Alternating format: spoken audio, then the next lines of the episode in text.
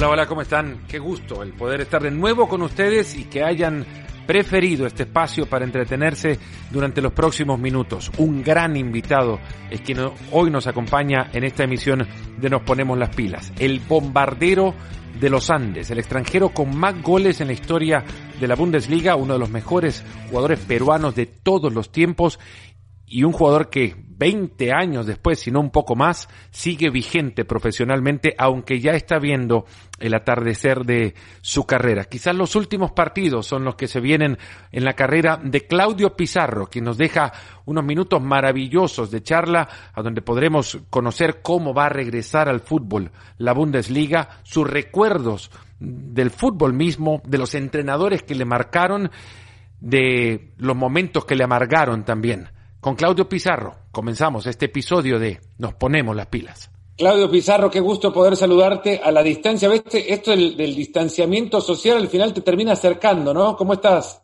Bastante, Fernando. ¿Qué tal? ¿Cómo estás? Qué gusto conversar después de tiempo. Después de tanto tiempo, sí. Y después de tanto tiempo, Claudio, ver eh, que el fútbol alemán de a poco va tomando cierta normalidad es hasta esperanzador, ¿no? Sí, eh, de alguna manera, este, obviamente la, la, Federación Alemana quiere terminar el, el año de la Bundesliga, eh, pero lamentablemente, eh, obviamente por el tema de, de sanidad, acá el, el, gobierno de alguna manera todavía está eh, controlando un poco ese tema. y por ahora solo podemos entrenar de, de grupos de a cuatro. Eh, todavía no hay la posibilidad de que podamos entrenar todos juntos, pero poco a poco va, soltando el tema. Vamos a ver la próxima semana qué es lo que dice eh, Angela Merkel y de acuerdo a eso ver cuándo se empieza la Bundesliga, porque la idea es, terminar eh, esta temporada. Claudio, ¿por qué Alemania da esa sensación muy a la distancia, vos estás ahí nomás, de haber hecho las cosas distinto? ¿Por qué Alemania puede darse este lujo de empezar a mirar la luz al final del túnel? A ver, eh, como ustedes saben, en, en, general Alemania es un país muy disciplinado. Cuando muy organizado, muy disciplinado, eh, cuando eh, Angela Merkel dio la orden de quedarse en casa el mayor tiempo posible y solo salir en ocasiones obligadas, sea al doctor, a comprar cosas, este, la gente cumple. Y, y, ves gente ahora en la calle, eh, pero que se cuidan, que mantienen la distancia necesaria, metro y medio mínimo. Eh, cuando vas a comprar al supermercado, la mayoría de gente está con máscara, eh, mantienen una distancia al acercarse a la caja. Siempre hay mucha disciplina y, cumplen con las órdenes que, que dicta el gobierno. No ha faltado tampoco el, el, político que haya declarado el primer ministro de Baviera, dijo que un fin de semana con fútbol es más llevadero que un fin de semana sin fútbol. Vos percibís que no solamente Alemania, ya en Italia empiezan a hablar de eso, en España empiezan a hablar de lo mismo también, que el fútbol se va a convertir en el motor que medianamente empieza a mover a la sociedad. Sí, de, de alguna manera este, el mismo gobierno, hay, hay partes que, que quieren dar el ok porque algunos dicen que obviamente para la mayoría de gente que esté en su casa de alguna manera esto es una distracción. Porque el tema del, del COVID-19 sin duda es algo que, que, está atacando a todo el mundo de alguna manera. El quedarte en casa no es muy agradable y, la gente lo que necesita es este algo de distracción y, la mayoría de gente cree que el fútbol eh, podría ayudar a que la gente de alguna manera se entretenga, ¿no? Eh, Claudio, vamos a esperar el momento de la edición. En algún momento quizá vamos a sacar eso de quedarse en casa no es agradable para que no te traiga problemas en tu casa, ¿no? No, yo no tengo problema, pero eh, a ver, tanto tiempo, sin duda hay que, hay que salir un poquito a caminar. Eh, acá felizmente no estamos este, en, un, en un lockdown completo. Eh, podemos eh, salir a hacer deporte mientras mantengas la distancia y no te juntes en grupos más de tres, tres personas. Dos. Eh, a menos de que sean eh, de que pertenezcan a tu familia no hay ningún problema. Claudio Pizarro, qué gusto poder saludar.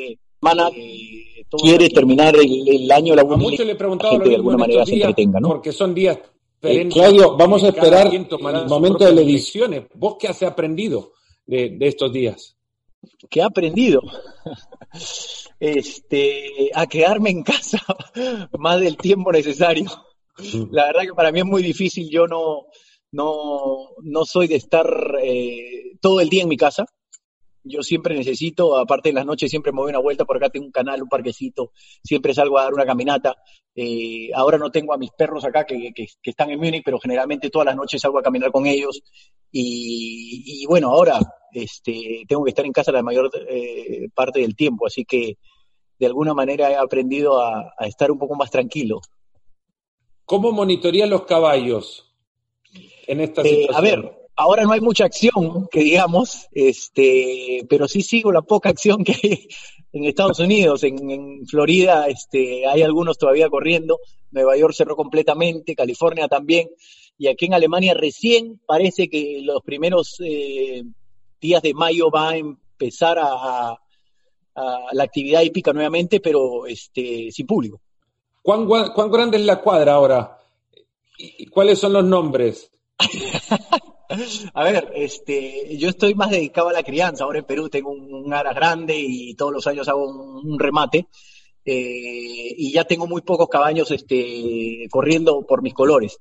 Eh, pero sí, eso sí, sigo manteniendo los, los nombres este, alemanes. Futboleros también, tenías un Müller, ¿no? Sí, sí, había un Müller, que fue uno de los mejores caballos que tuve, la verdad. Se vendió para, para Arabia Saudita. ¿Y qué le dijiste a Tomás cuando le, o, no fue por él? Intuyo que habrá sido por él. Bueno, al principio cuando lo pusimos era por, por pero este, yo he tenido algún caballo con Tomás. Este, hemos tenido algún caballo en Inglaterra juntos. Es más, todavía lo tenemos, pero ahora es mamá. Pero no es el caballo con el que Tomás hace el jueguito, ¿no? De que empieza a mover las piernas y el, caballo mueve su bracito. No, no, no. Eh, lo que pasa es que su esposa este, monta caballo es este campeona y le va muy bien. Y tiene en su casa muchos caballos también. Y es uno de los caballos que tienen ellos ahí en el, en el establo que ellos tienen en casa. ¿Metiste alguno en, el, en la fascinación por los caballos? Varios, a varios. Acá tenemos un caballo con un grupo, el año pasado este, armamos un grupo en el, en el Bremen, compramos un caballo que lo tenemos en, en Inglaterra, este, pero ahora está todo parado. Eh, y obviamente con Thomas eh, tuvimos un par de caballitos por ahí en la época que estuve en el Bayern. Va a situación compleja la que tienen que, ustedes ahora, porque a la vuelta del fútbol tienen que salir a rescatar también al club. Sí, eh, la verdad que sí. Venimos este, preparándonos de la mejor manera, a pesar de que somos solo cuatro jugadores por grupo que podemos entrenar por ahora, este, pero estamos manteniendo el físico y trabajando como se debe para, para poder llegar en las mejores condiciones a lo que falta.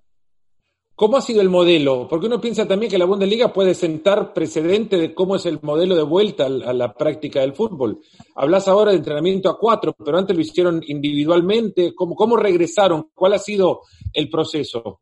Sí, a ver, este, tuvimos muchos horarios en un principio. Este, la parte técnica, el, comando técnico prácticamente se quedaba todo el día, eh, desde las 8 de la mañana a veces hasta las 6 de la tarde porque teníamos que trabajar en grupos y si había, eh, tenemos tres campos en los que podemos entrenar y en cada campo habían tres jugadores, uno en cada esquina prácticamente con un entrenador y así fue como empezamos. Mucho el trabajo de físico, obviamente, porque de a uno es complicado hacer algo con un balón, este, pero así fue que empezamos y posteriormente fue avanzando y ya nos dieron la posibilidad de entrenar de a cuatro y ahora eso es lo que hacemos. El otro día te escuchaba en una entrevista que dabas para un medio peruano, eh, no descartar del todo nada en tu futuro. En consecuencia, no se puede decir que esta es tu última temporada. ¿Es correcto pensar así? Eh, a ver, ¿te modificó la perspectiva? No, yo prácticamente ya decidí, ya decidí que voy a este, terminar con el fútbol en, este año. Eh, pero lo de Alianza, que es un tema ya aparte porque soy hincha y porque no he salido campeón del fútbol peruano, este, es una posibilidad que no quiero cerrarla. Porque ya te digo, este, termino la temporada y, si me siento bien, quizás este, el cuerpo me diga vamos y, podría jugar alguna, algunos meses o un año. Pero este, tampoco es una cosa que diga este, lo voy a hacer de todas maneras porque no sé cómo va a terminar el año. Eh, y es un tema que lo analizaré ya cuando termine esta temporada. Por ahora mi, prioridad es el Verde Bremen. Quiero terminar bien el año con ellos y, posteriormente ya veré. ¿Llegaste a contemplar que tu carrera se terminaba sin jugar? Mm, no, la verdad que no. Este, esta es una situación este, distinta. No, nadie esperaba una, una, cosa así, pero así se dan las cosas. Eh, yo no me, soy una persona que se acostumbra rápido a, las situaciones que se presentan. Eh, y en estos momentos lo que estoy haciendo es eso, entrenar y prepararme para lo, lo, que falta, lo que venga sin público. Este, así que eso es lo que hay y hay que, hay que acomodarse a las situaciones. Te llega la nostalgia ya del final de la carrera. Eh, ¿Soñabas, imaginaría eh, una, una despedida alzando los brazos a tribunas llenas, ovacionándote? Eh, sí, pero seguro que algo así va a haber porque este, voy a hacer un partido de despedida. obviamente no sé cuándo, porque no sabemos cuándo este, va a volver a haber público en los estadios. pero lo de ahora es este algo que no se puede cambiar. Eh, lamentablemente va a tener que ser así, sin público, y, sí, jugaré el último partido con el Bremen este, sin público. Si podés elegir el 11 para tu equipo de despedida, bueno, a los 10 que te van a acompañar, para el eh, pitazo inicial. Es difícil, es difícil, es que depende de cómo vaya a ser la, la, despedida. No sé si hacerla, obviamente, un partido este, entre el Bremen y el Bayern o eh, juntar a un grupo de jugadores con los que jugué anteriormente. Eh, tengo que ver eso. Por ahora, este, no lo sé. Si tenés que llamar jugadores con los que estuviste antes, le tenés que avisar a algunos con mucho tiempo de anticipación, ¿no? Porque ya 20 años de carrera en Europa, Claudio, no se dicen, se dicen fácil, pero no son para nada sencillos. Sí, pero a ver, este, yo sé, pero de todas maneras, este, creo que no, cualquiera que venga, vamos a ir rotando, o sea, van a tener tiempo de, recuperarse de alguna manera. No voy a hacer jugar todo el partido porque alguno por ahí, este, no le dé el cuerpo, pero, este, lo importante es que estén ahí presentes y que me acompañen en esta, en esta, en este último partido y va a ser algo muy especial para mí poder compartir con ellos. ¿A dónde lo jugarías? En Bremen. Todo soñado, evidentemente. En Bremen. En Bremen. Sería ¿Y del, Perú a quién llamas? ¿O quién no te puede faltar? Eh, la verdad que tengo que hacer una lista, tengo que hacer una lista y me va, este, me va, obviamente voy a tener que dejar alguno afuera, va a ser complicado, este, pero veré, veré, tengo que analizarlo y veré en su momento. Bueno, el momento llegará, Claudio, seguro, pero ¿qué te ves haciendo? Una vez y esto termine? Eh, sin duda voy a estar ligado al fútbol, eso lo tengo claro. Eh, ¿De qué manera? Aún no lo sé, pero sí tengo muy claro que voy a, voy a seguir eh, ligado al fútbol. lo he dicho muchas veces que hay posibilidades, ya estoy mirando opciones, pero eh, como te dije hace un rato, no quiero eh, profundizar en este tema por ahora porque mi prioridad es el Werder Bremen, así que cuando acabe el año analizaré propuestas, veré opciones y, tomaré una decisión al respecto, pero relacionado al fútbol va a ser de todas maneras. Ni, ni haber tenido a Pep, ni Mourinho, ni Hitzfeld, ni Henkes, ¿te animó a, tirarte a quedar en el banco y dirigir? Eh, no, la verdad que no por, por un tema de tiempo porque yo sé que sería un maniático siendo un entrenador y estaría en el detalle, estaría ahí todo el tiempo y eso es tiempo. Y, ya este, quiero tener un poco más de tiempo para mí, para mi familia, eh, entonces veré algo que sea un poco más relajado de alguna manera, digamos. Tuviste a dos de los técnicos que han sido, digamos, los, los emblemáticos, al menos la última década del fútbol eh, mundial, cuando menos la última década. Y no, dedicamos mucho a, ver sus diferencias, que seguro las tienen y, quedan evidentes muchos. ¿Cuáles son las similitudes entre Mourinho y Guardiola? Ganadores. Los dos, los dos van a ganar. Los dos tienen una idea de juego muy clara y con esa idea van hasta el final. Este, tratan de meterle esa idea a los jugadores que tienen y que esos jugadores de alguna manera eh, rindan en el campo con esa idea y cumplan esos, esos, eh, esas ideas que ellos tienen para poder este, sacar adelante el equipo. Pero los dos son ganadores. ¿O qué te llevas de Mourinho, por mucho que poco fue el tiempo que te quedó con Sí, lamentablemente yo estuve muy poco con, con José, pero este tengo una anécdota ahí con él muy muy muy simpático que me acuerdo y, y, que eso me dijo mucho de él. Cuando yo firmo con el Chelsea yo terminaba eh, un torneo con la selección y yo no pude este, empezar la pretemporada con ellos. Eh, ellos empezaron la pretemporada, hicieron un viaje a Estados Unidos, me acuerdo, y estaban este, haciendo algunos partidos amistosos. Y yo en esa época estaba en una playa en el norte de Perú porque estaba disfrutando de vacaciones. Y, y cuando estaba tirado en la arena, tomando sol, me llega un mensaje al, celular eh, que agarro y veo que era este José Mauriño. Y me decía, Claudio, hoy día hemos jugado un partido contra el Red Bull New York, hemos ganado 2 a 1, goles del Dier Drogba y de Lampard, te estamos esperando. Un detalle como ese te dice mucho de, de, un entrenador, creo. Este, y para mí fue algo muy especial el, el saber que está pendiente, que quiere que vuelva pronto y, te da mucha confianza, ¿no? Y eso creo que fue algo que para mí como persona este, me dijo mucho. Y de Guardiola dicen que no, no dura 20 minutos hablando de otra cosa que no sea fútbol, ¿no? ¿Te pasó esto? Intentar sacarle otro tema. es mucho, 20 minutos es mucho. Este, con, con Pep tengo un montón de, de, anécdotas porque era este, siempre que terminaba algún entrenamiento o, o estábamos en el club y yo necesitaba este, pedirle algo o, comentarle algo, entraba a la oficina o a su camarín, digamos, en la oficina, porque tenía una oficina con su este, pizarra y toda la historia. Y entraba y le decía, Pep, este, qué sé yo, mañana eh, cualquier cosa te, le, decía, ¿no? Que necesitaba alguna cosa, que mañana tengo que ir a este, una cita en Lentí, qué sé yo. Y este, agarraba y me decía, sí, no hay problema, este, avísame y, lo arreglamos sin problema.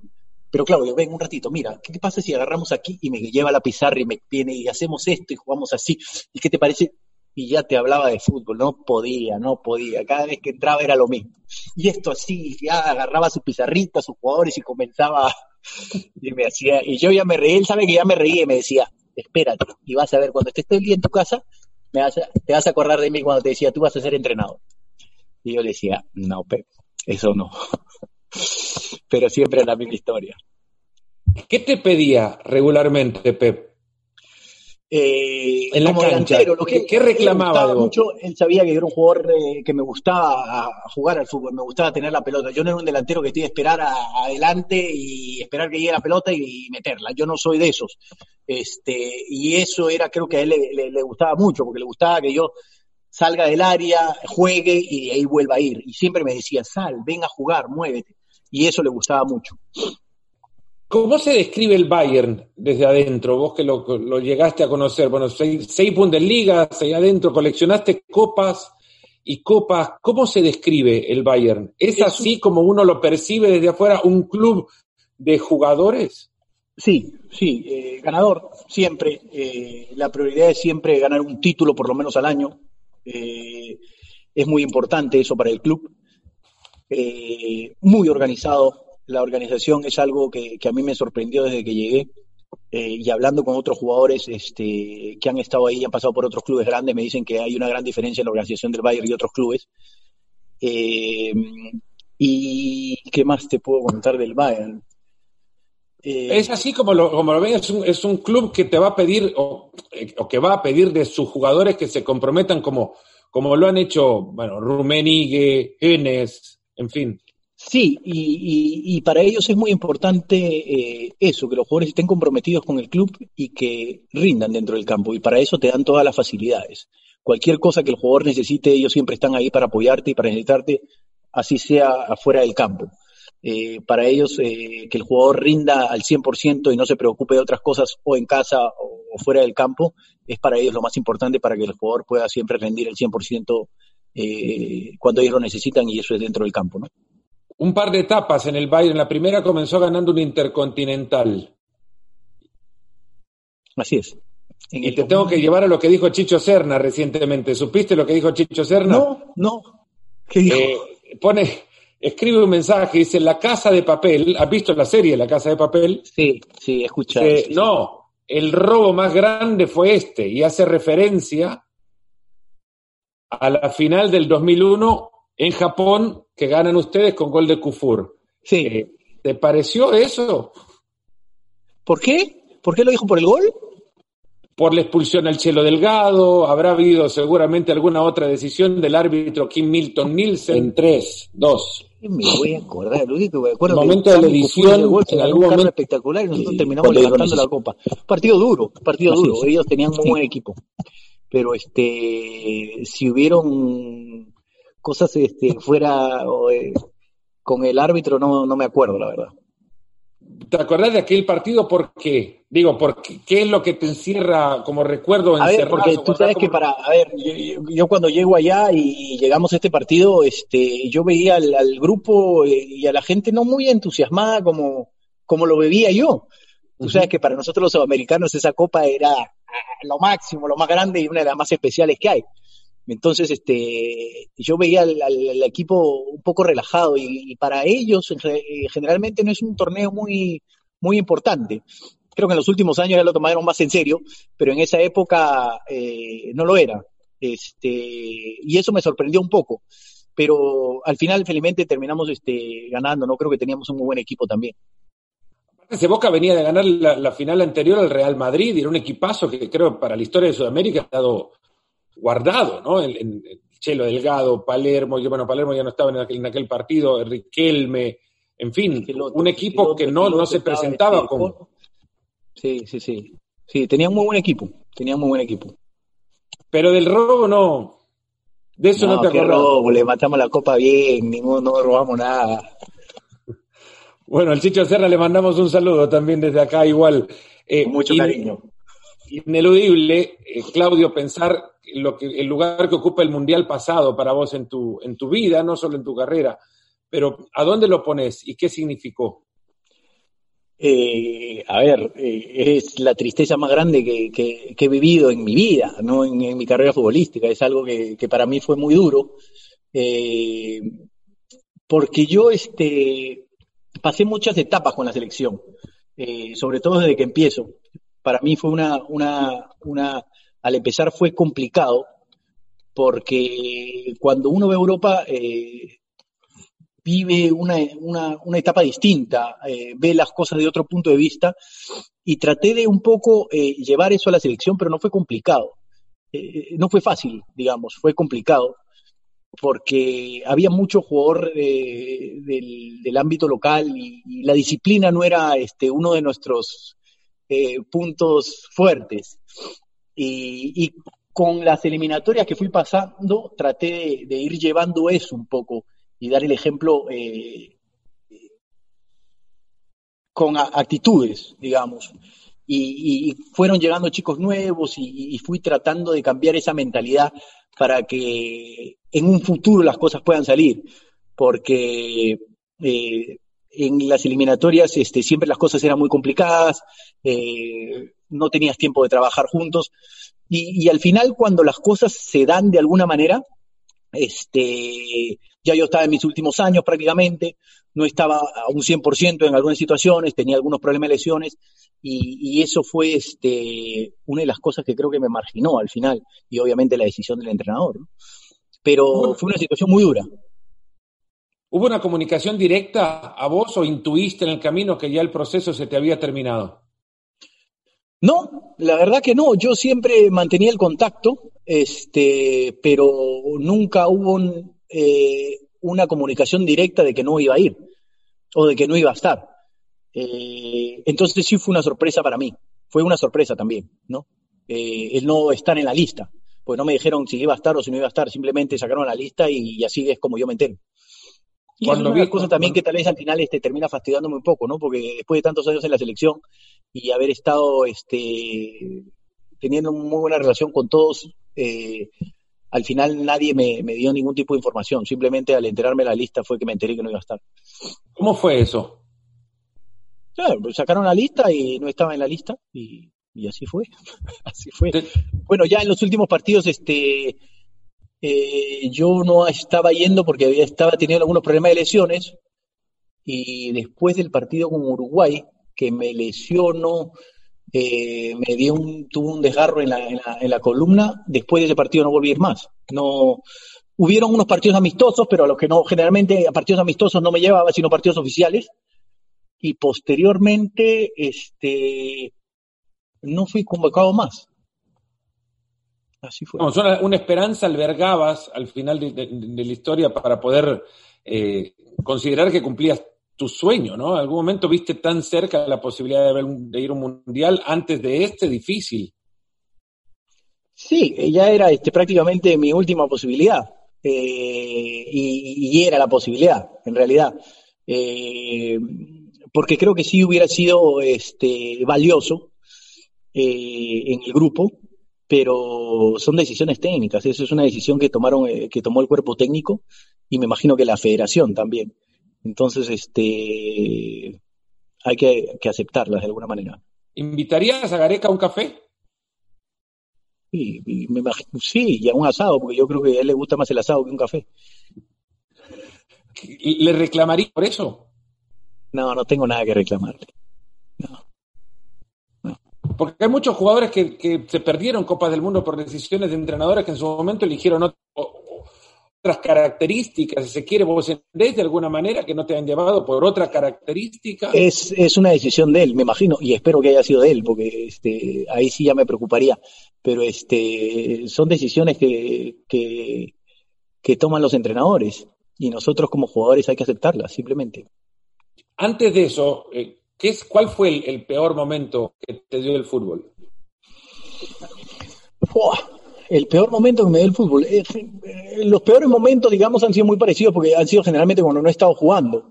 Eh, me pasó cuando no este, alargué el contrato con, con, el, con, el, con el Bayern y este, o no alargaba el contrato con el Bayern y estábamos jugando una Champions League y, y, el entrenador me ponía los últimos 15 minutos. Eh, no jugaba mucho por un tema de que este, obviamente no alargaba, no firmaba la renovación de contrato y, y ese fue un, momento duro para mí y posteriormente con el Chelsea, cuando Mauriño se va, eh, se queda Abraham Grant como entrenador y ahí tuve muy pocas posibilidades de jugar. Y para mí fue un año difícil porque jugué, pero muy poco.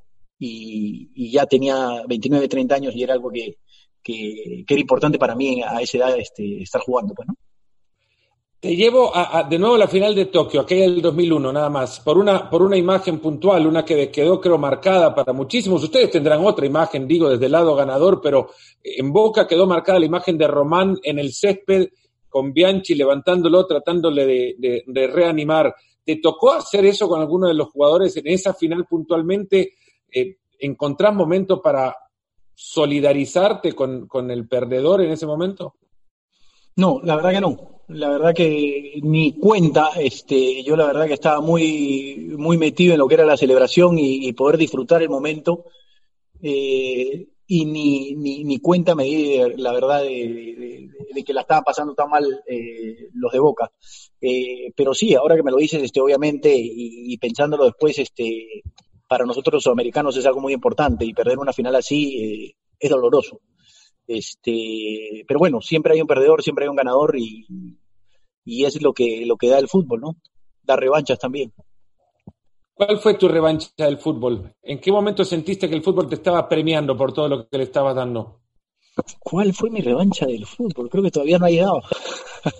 Te vi igual en Wembley festejando con el Bayern aquel título de Champions y, y, la sensación de estar tomando esa copa como sí, si... Sí, sí, por supuesto, eso este, era algo en mi carrera que también este, estaba faltando y, y ya después de, de, haber estado en el Bayern, salir, volver al Bremen, eh, hacer muy buenos años, eh, vuelvo al Bayern con 33 años, 34 si no me equivoco, este, y tener la posibilidad de esa edad levantar la Copa eh, de Campeones eh, es lo más especial que he vivido este, en el fútbol. ¿Qué te distrae que no sea el fútbol? El golf, el tenis, eh, leer, caballos, un poco de todo. ¿Algún deporte colectivo que, que, que atrape tu atención? Eh, no, no, no hay ningún otro. Este, el fútbol es lo colectivo eh, que hago y donde ya este, eh, me cuesta mucha energía, así que cualquier otra cosa prefiero hacerlo solo donde tengo que lidiar conmigo solamente. Claudio, si podrías elegir seis jugadores que te, que te centren los últimos seis goles de tu carrera. Uh, seis. C. Roberto, Philip Lam, uh -huh. Rafinha, Diego. ¿Cuántos te he dicho ya? ¿Tres? Diego, que Diego. Diego, el del Bremen, que juega acá. Diego el Bremen. De Flamengo. De Flamengo, sí. Te he nombrado dos de Flamengo ahora, mira. Este. Buah. ¿Meme Chol? ¿Te dije? No, Meme Chol. ¿No todavía? Meme Chol y. Algún otro que me saque un centro así bonito. Juan Manuel Vargas. Mirá, el loco. Es el loquito. Qué pedazo de jugador, ¿no? Un jugador para definir, para definirte una tanda de penales. Uno. Uno. Uf. Ah, mira, que, que hay que pensarla, ¿ah? Sí. Un arrancacabeza uno para colocar. Uno muy frío. Uno muy frío. ¿Le Tony Cross. alguna vez alguna tanda de penales? Tony Cross. Tony Cross. Y mira que Tony falló penales en tanda. Sí, pero este, yo le tengo mucha confianza.